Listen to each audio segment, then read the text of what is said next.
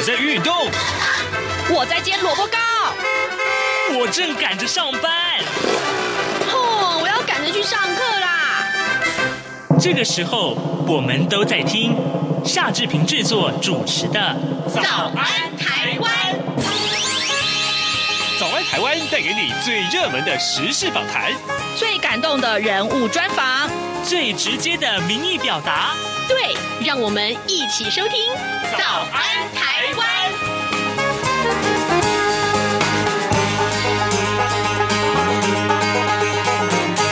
早安，台湾！我是夏志平。今天是二零二零年的九月九号，星期三。在今天呢，德先生这么说，这个单元里面，志平跟您探讨这个话题，其实有一点点争议性啊。就是呢，台中女中啊，在这个学期呢，他们的女生宿舍里头呢，加装了人脸辨识系统，呃，要过滤进出人员。那么好，这个这个做法，其实原来的用意是为了维护学生的安全嘛，但是呢，却以引来了学生的质疑，觉得这侵犯了各自和隐私。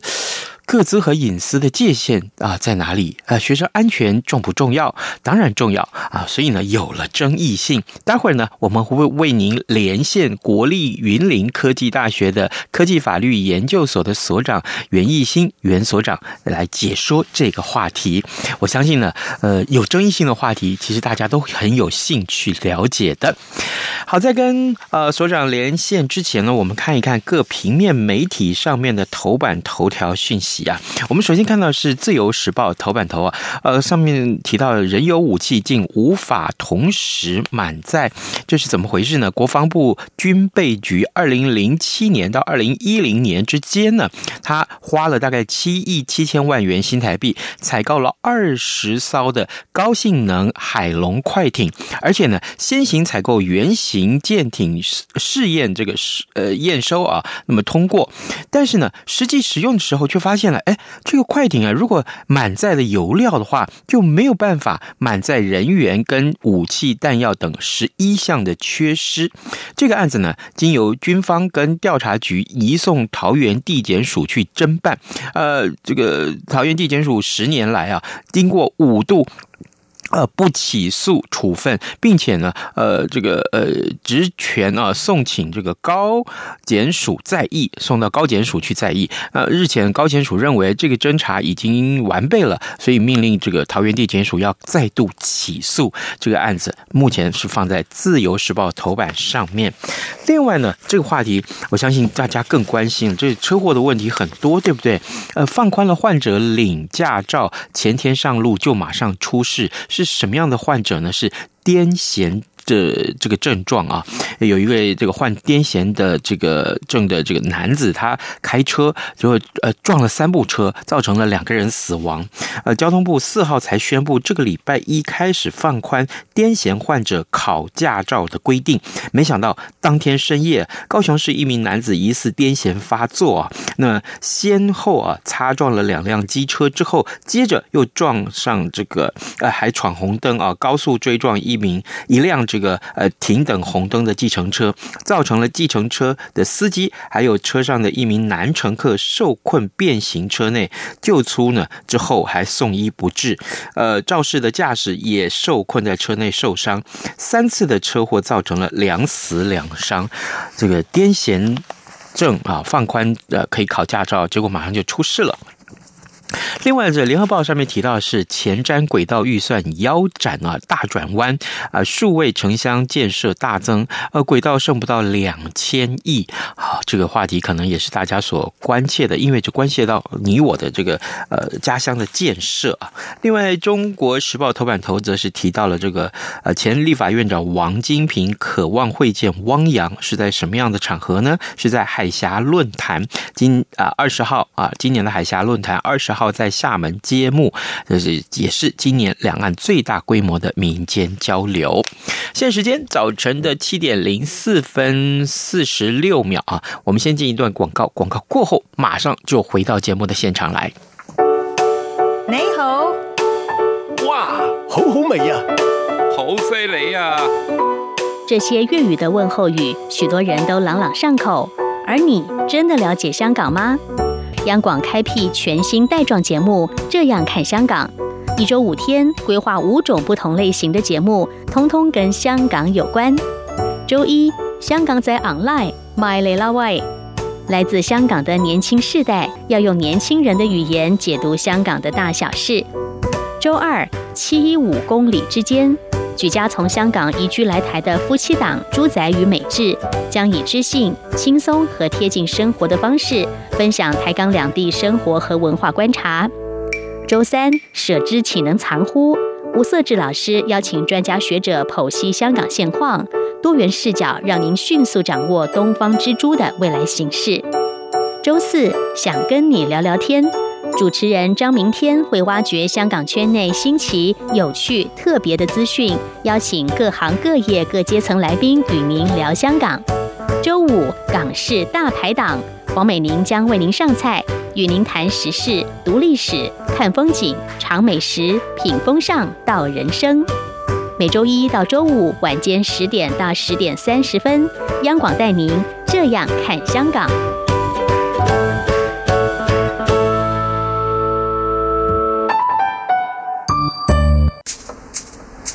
早安，台湾，你正吃着什么样的早餐？吐司加火腿蛋，咬一口，然后收听中央广播电台。德先生这么说。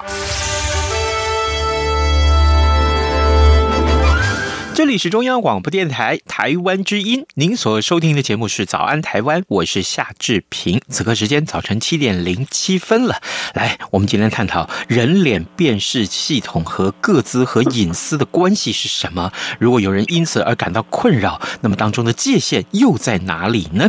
今天我们为您连线的这位学者是国立云林科技大学科技法律研究所的所长袁艺新所长，您早。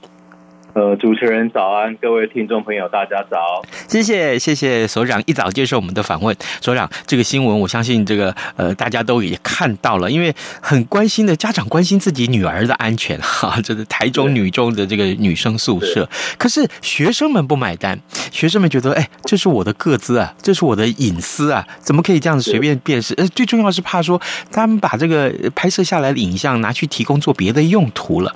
老师，所以这个时候我想请教。你在这个新闻里面所提到的啊，那么如果不照校方的要求的话，用人脸来建档，那么学生就没有办法入住了。那另一方面，校方会说：“哎，我这是为了你学生的安全呢，我没有意思要侵犯你的隐私啊。”那呃，有这个争议的有关的法律啊的条文是哪些？你目前已经可以列罗列出来的，因为有些听众可能一一并不是了解法律条文，所以先告诉这个听众啊，法律条文是哪些，好不好？好的，谢谢主持人哈。那我想台中女中呢是一个非常知名的学校嘛哈，但是呢它也是一个公务机关。好，那它提供的这个学生宿舍呢，其实它是在我们法律上称为营造物哈，所以呢它是有一个人跟物结合的一个功能。那它的目的呢，当然是要提供学生住宿哈，但是呢这个营造物的使用上呢，哈，它的关系是什么呢？其实就要按着整个利用的关系来判断，嗯但通常来说，哈，这个学生住宿舍，它其实呢就是一种司法，就是民法上的一个租赁的关系。嗯，好，那其实呢，既然是租赁的关系的话，我们都知道嘛，哈，这个承租的一方其实是学生，他是未成年人，好，所以呢，需要得到他父母的同意来缔约。那当然呢，这个父母的同意呢，它其实是一种补充。好，这一个限制行为能力人，也就是这个呃，因为学生你知道哈，高中生大概就十五、十六、十七、十八嘛哈，嗯，他补充他们的能力，好，所以呢，其实呢，我们可以简单来看哈，其实里面呢，他们是一个租赁契约，但是呢，大家想一想哦，这个租赁契约里面呢，那我们就问了，那房东可不可以限制房客？其实是可以的，嗯，比如说。有些房东他要求不能抽烟，好，不能养养宠物之类的，好，不能带外人，这其实是可以的。但是呢，这里就会牵涉到呢，那它是不是一个定型化契约？好，但是要注意哦，因为呢，这个台中女中呢，它是公立的高中，是公立的机关，嗯，所以呢，它不适用消保法的规定，好，它是回到民法的规定，好，民法的定型约定型化契约条款呢，在两百四十七条之一哈，有提到说哈，有什么情况呢？是显示公平的话是无效。但是呢，其实这里有一个很有趣的议题哈，嗯，叫做什么叫做显示公平？好，大家想一想哦，因为我们都住过宿舍了哈，那宿舍一间可能会有四到六人同住一间，是，然后呢还会有公共的空间，那公共的空间呢可能是交易厅啊，可能是洗衣场啊，哦，可能是晒衣场，可能甚至是公共的浴室、厕所，那我们就问啊，有没有可能？哦，别人呢在里面，他他就不希望非住宿的人来干扰，嗯，好，所以呢，在考虑到这个议题的时候呢，其实要从整体的住宿生的角度来看，好，所以呢，我们先要厘清哈，对内的关系应该是一个租赁关系，嗯，好，但是呢，对外呢，就好像我们自己的家，好，那学校是家主，好，学校是房东，那我们就请问啊，各位听众啊，那到底？房东有没有权利拒绝非住户进来？这其实是有权利的。好，所以呢，其实定性上是这样子，只是呢，因为这是用了人脸辨识系统，哈，就把科技引进来了，所以才会有后面这个各自或隐私权的。的一个疑虑在上，是，也就是说，这个法律的问题告诉我们，呃，第一个啊、呃，我归纳一下老师所说的，一个可能是整体的利益，住在这边不是只有一个学生，很可能是几几几十个学生，几百个学生，那么从几百个学生的。整体的利益来看，房东有这样的权利，他可以为了安全，其实是限制外面的陌生人进来。当然，这也是呃管理上的方便。但问题来了，老师，经过你这样的解说，可能大家会想说，诶，那少数人会抗议了哈啊！当然，这是引发新闻的主要原因。他说，啊，我你这样子拍我的脸，万一你把我这个脸拿去做别的用途，那啊，这个担心不是说没有哈，不是不能说没有。那这个时候，隐私跟各资，这有什么不同吗？这个法律的条文、见解、观点、解释上面，这两个去怎么去界定呢？呃，这个问题其实是非常学术的探讨。好好好，其实，在这个一八九零年了哈，有两位学者哈，这个美国哈，一个叫 Warren，一个叫 Louis Brandeis 哈，那是美国的大法官哈。是。他们写了一篇论文，就是讲到隐私权的本质了哈。嗯哼。那他们认为呢，这个隐私权呢，就是呢哈，个人有不被打扰的权利，或者是呢有独处的权利。好，这个是美国法上的观点。嗯，但是呢，德国呢，他们就把它画成好像是一个同心圆一样哈，有一个领域，好，最核心的领域，然后呢，在次核心的叫亲密领域，以及最外层的叫做社会领域哈。所以呢，每一个领域哈有不同的保护的程度。但是呢，在台湾的实践上面哈，最重要的是大法官哈四至六百零三号解释。好，其实呢，我们的。好，法律呢，哈，没有把隐私权列为基本权利，好，但是呢，在民法上，但是在民法上呢，一有提到，在一百九十五条有提到隐私权，好，但是呢，我们也慢慢都承认了隐私权呢，它是不可或缺的基本权利，受到宪法的保障，嗯，好，所以呢，这个部分呢，哈，它就呢，四至六零三呢，就把隐私分为空间的隐私跟资讯的隐私，哈。空间的隐私，你就可以想象说，我们个人最核心的部分，好，我们的睡觉啦，我们的如厕啦，我们的更衣啦，这种是完全不会让让别人看到的。我们独处的领域是不会让别人碰触到的。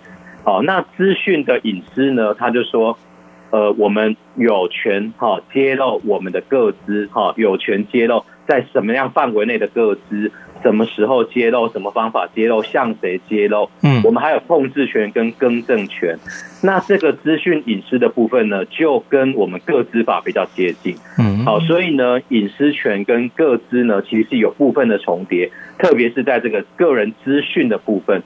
哦，但是呢，像个资法的规定，像个资法第二条第一款嘛，哈，他提的个资其实就蛮多的哈，像甚至连我们的姓名啦、出生年月日啦。身份证号码啦，我们的指纹啦，我们的特征啦，哦，这个都算是个资哦。嗯，所以呢，像这个脸部哈，就是现在这个最重要议题呢，它其实是这种生物的特征。好，所以呢，它其实呢就受到个资法的规范，它就是个人资料的一部分。哦，好，这个当然，原来法律上的界定其实呃，应该算是很清楚了哈。对对对，好，呃，各位。啊好，各位听众，今天早上志平为您连线访问的是国立云林科技大学科技法律研究所的所长袁义兴。那么，请所长呢先为我们解说了这个新闻里面所提到的，呃，这个法律上的条文规定啊，什么叫隐私，什么叫个资？其实呢，呃，在台湾，也许目前现况上面，呃，法律条文有哪些？这是你不能不知道的啊，一定要先知道这个基础的知识。那问题就是告诉我们，就是说，在做法上啊，侵犯了隐私跟安全维护啊，呃，如果是有冲突的话，呃，又都很重要啊，那怎么办呢？这个现在学生说不行，你不能用这个东西。那但，呃，台中女中也说，目前还已经装好了，但是还没有启用啊。那可是家长说啊，为什么不可以？我女儿的安全第一重要呢？嘿，那这个争议来了怎么办呢？这其实是一个非常典型的哈，叫做呢这个权利的一个竞合啦哈。嗯，那因为基本权利大家都会主张嘛哈。嗯，但是呢，其实我刚刚已经提到了哈，大法官四至六百零三号解释，他肯定了要保障资讯隐私权，但是呢，他也承认说这个不是绝对的。哦，所以呢，仍然在符合宪法第二十三条里面，好，比如说包含了好。为了防止妨碍他人的自由啦，避免紧急危难呐，哈，维维护社会秩序啦，增进公共利益的话，好，都还是可以加以限制。嗯哼，好，那这时候呢，我们就要来探讨了哈，那到底有没有法律的规定？好，当然呢，我们都知道哈，就是说，像比如说像个资法的第五条，它有提到说哈，呃，个资的收集的目的，哈，跟手段之间要有正当合理的关系。嗯，好，然后呢？呃，像我们的这个高等教育法哈，还有呢，我们这个在民法里面规范的这个父母对儿儿女的哈未成年子女的这种保护教养的义务哈，所以呢，它其实并不是没有法源的依据，好，所以它其实是可以加以限制的，好，所以呢，并不是无限上纲，好，不是说啊，我只要提到呢这个资讯隐私权，我就可以无限上纲，不是的，好，您仍然要从公共利益的角度来调和。哦，因为要不是社会上不是只有一个人活着嘛，哦，是人人与人之间哦不断的交错，然后呢，父母对儿女的期待，那学校的保保管跟教育的目的，那当然学生自己的资讯的隐私权，哦，这些要通盘的来考量。哦，要取得一个调和，一个衡平这样子。嗯嗯、是，也就是说，真的，如果我们只考量一方的立场，嗯、这个事情很难圆满啊，很难圆满。的确是这样子。那我们从这个呃争议来看呢，每个人对合理的隐私是什么，和看法还各有出入嘛啊。那所以在校园里面，老师，我相信这也经常是，也许是我们上课的内容喽。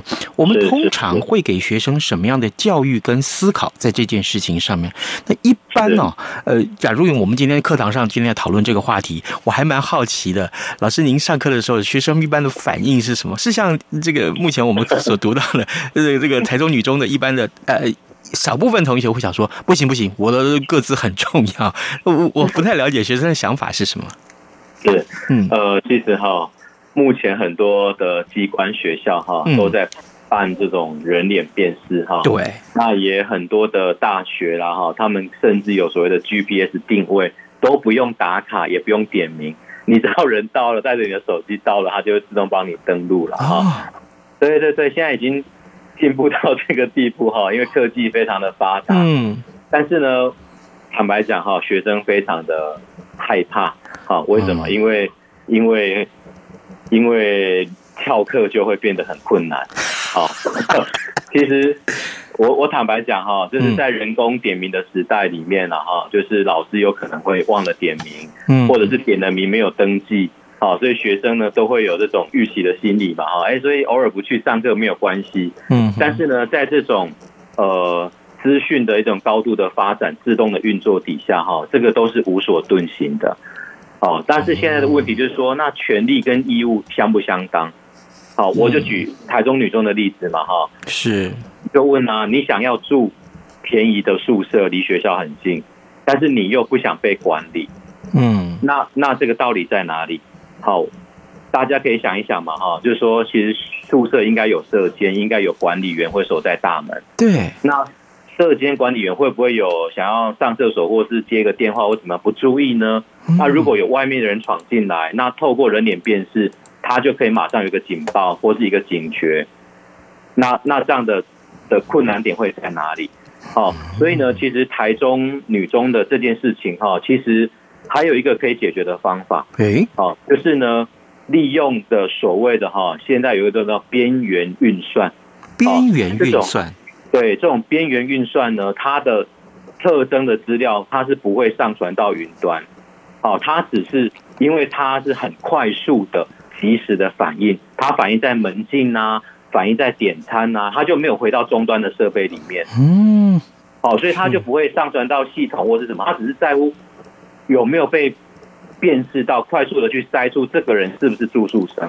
哦，哦，但是他他就是不是的，他就马上有一个警报，然后呢，管理员或者是社监就来关心，其实就是这样子。他也不用去记录学生是什么时候进来，什么时候出去。是，哦，当然他们自己应该有门禁的管理了。嗯，哦，所以呢，或许。可以透过这样的一种系统哈，可以来做一个横评呐哈。那我相信，如果是这样的话，学生的接受度应该会更高。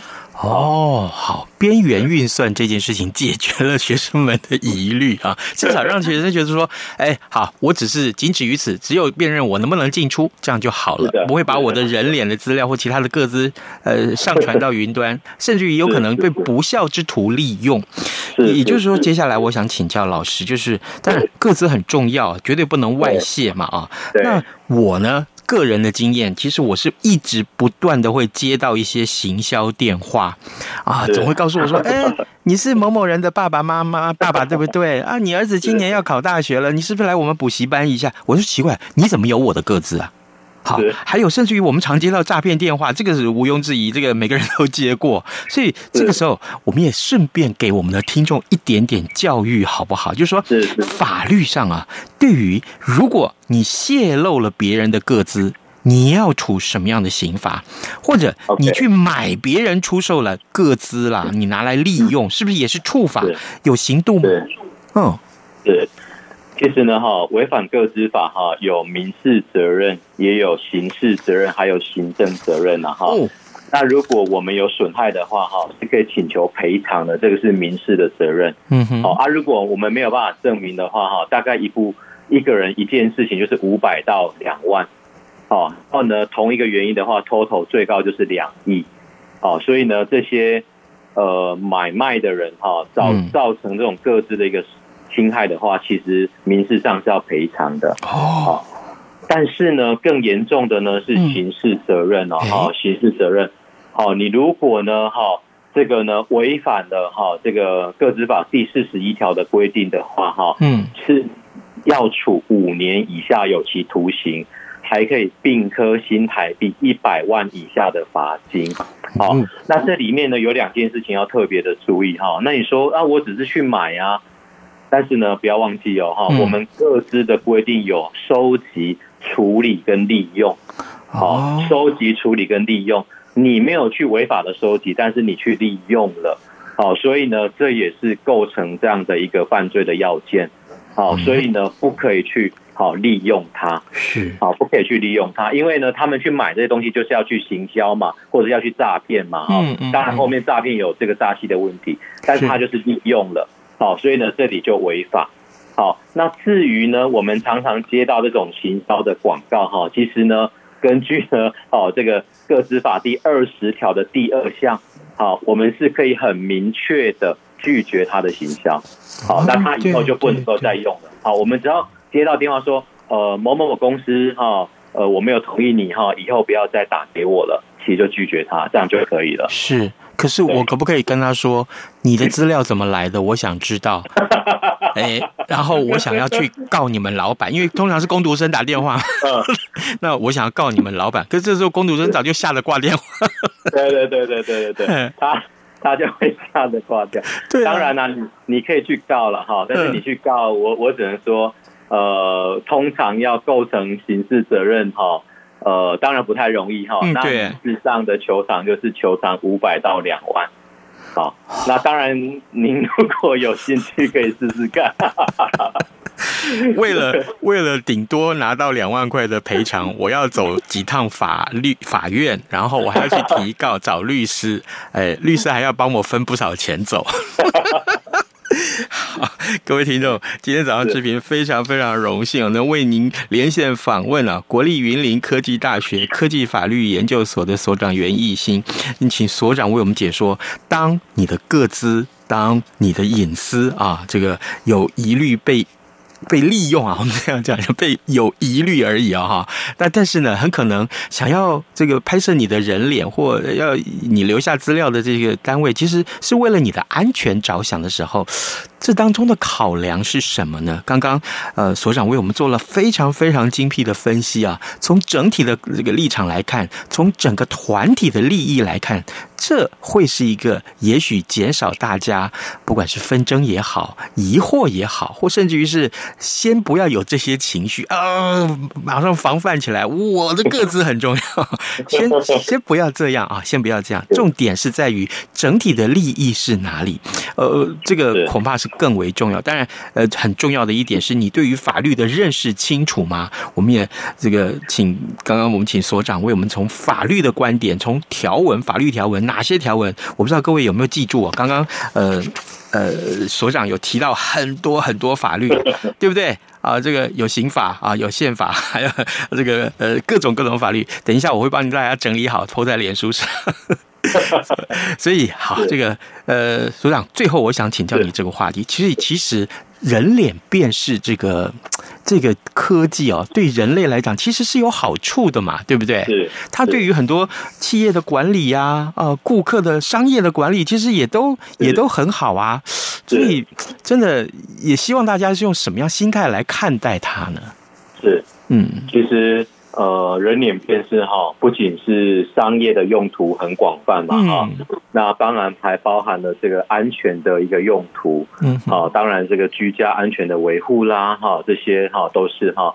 那其实还有一个点哈，就是像我们学校啦哈，那也结合我们邻近的医院啦哈，透过人脸辨识在做这种相关的健康的促进，好，因为对，光是看人的脸，他们可以辨识出你今天的。呃，健康的状态，好，所以呢，像这种科技，其实它是对人类生活的发展哈，促进它是一个非常有帮助的。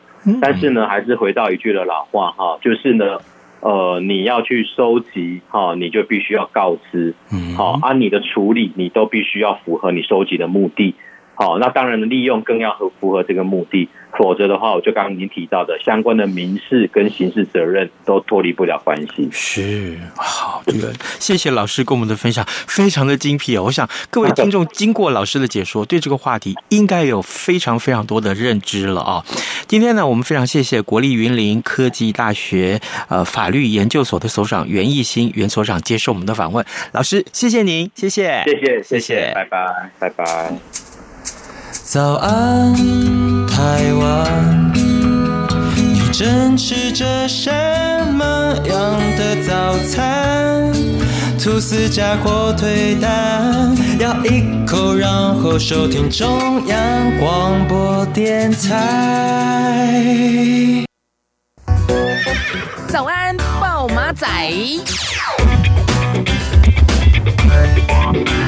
好的，今天还会有哪些大事呢？我想提到国际要闻，明天礼拜四我们要跟刘碧荣老师连线啊，势必我们要请他来解说这个非常重要的讯息。今天也都刊登在各平面媒体的头版，或者是很显著的。这个报纸的地位上面，就是中国大陆跟印度军方八号互控对方在这个呃这个拉达克东部的这个班公湖南岸啊鸣枪威胁，呃双方啊都否认是开枪的一方。如果的指控属实的话，就是将印呃中印这两个国家啊四十五年来首次在边界的实际控制线附近开火，这个问题非常严重。我们明天一定会请林老师跟大家解说的。